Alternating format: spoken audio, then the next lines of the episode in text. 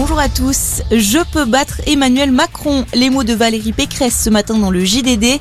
La présidente d'Île-de-France officiellement investie comme candidate à la présidentielle par les Républicains hier.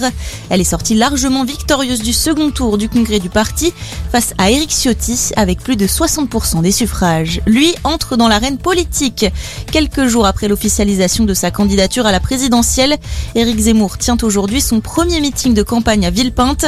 Un rendez-vous la sécurité a été renforcée face à plusieurs mobilisations d'opposition prévues. Et puis Jean-Luc Mélenchon rassemble également ses militants. Le candidat de la France Insoumise organise lui aussi un meeting aujourd'hui à la Défense, l'occasion de lancer le Parlement de l'Union populaire, un organe de conseil stratégique et programmatique pour la campagne.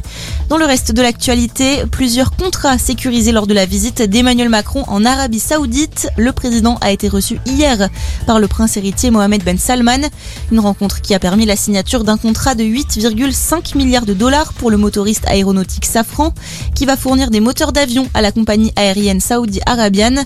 De son côté, Airbus a vendu 26 hélicoptères à The Helicopter Company.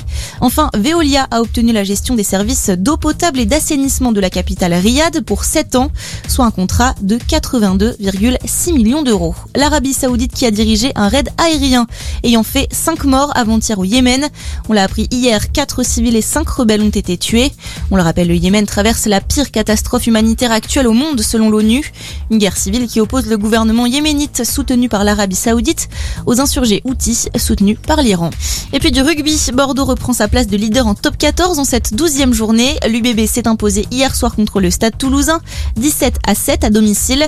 Dans les autres matchs de ce samedi, le Loup a écrasé Brive 41 à 0 et Perpignan n'a pas fait le poids contre Montpellier, défaite 30 à 6. Voilà pour votre point sur l'actu, on vous accompagne toute la journée.